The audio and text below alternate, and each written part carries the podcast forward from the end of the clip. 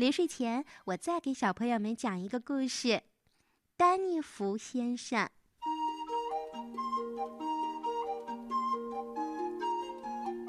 丹尼弗先生是个大富翁，他很富有，非常非常富有。他住在一个叫伯顿庄园的大房子里。丹尼弗先生有自己的司机。他有很多的园丁，他有自己的厨师，他雇了很多人照顾他的生活。能为丹尼弗先生这样善良又大方的富翁工作，大家都非常的高兴。丹尼弗先生还在伯顿学校设立了各种奖项，而且常常出席颁奖典礼。每一个孩子都能得到他送出的礼物。到了圣诞节，丹尼弗先生会扮成圣诞老人，他去给孩子们发礼物。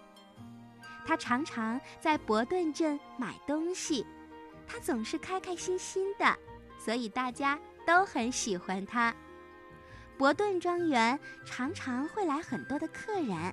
所以呀，总有一些居民幸运地得到额外的工作。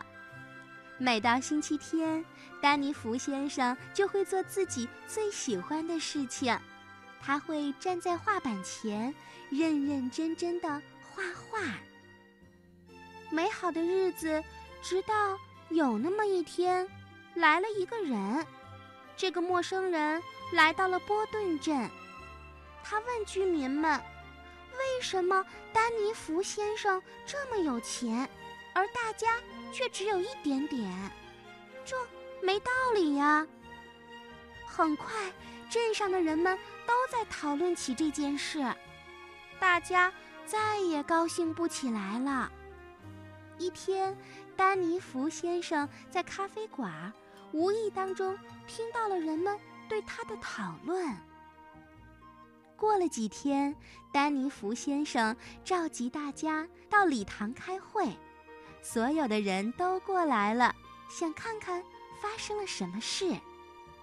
丹尼弗先生礼貌地对大家说：“我听到了你们的议论，我很赞同，所以我卖了我所有的东西，我把钱平分给每一个人。”所有的人都欢呼雀跃起来。很快，丹尼弗先生就把钱分给了每个人。最后还剩下那么一点点儿。有人问他打算怎么办，丹尼弗先生说：“他准备离开这里，到外面去画画。”就这样，镇上的人们都为自己的好运开心不已。所有的人都去度假了，他们不停的花钱，花钱，花钱。这时，丹尼弗先生来到了马戴尔小镇，他在那儿租了一个小房子，他不停的画画，做着自己开心的事儿，心里美极了。等到钱花光了，伯顿镇的人们又回到了家里。生活发生了巨大的变化，因为人们再也没有见过丹尼弗先生。丹尼弗先生在马戴尔镇越来越受到欢迎，现在他很有名气，他的画很多人都喜欢，于是他的画卖了很多很多钱。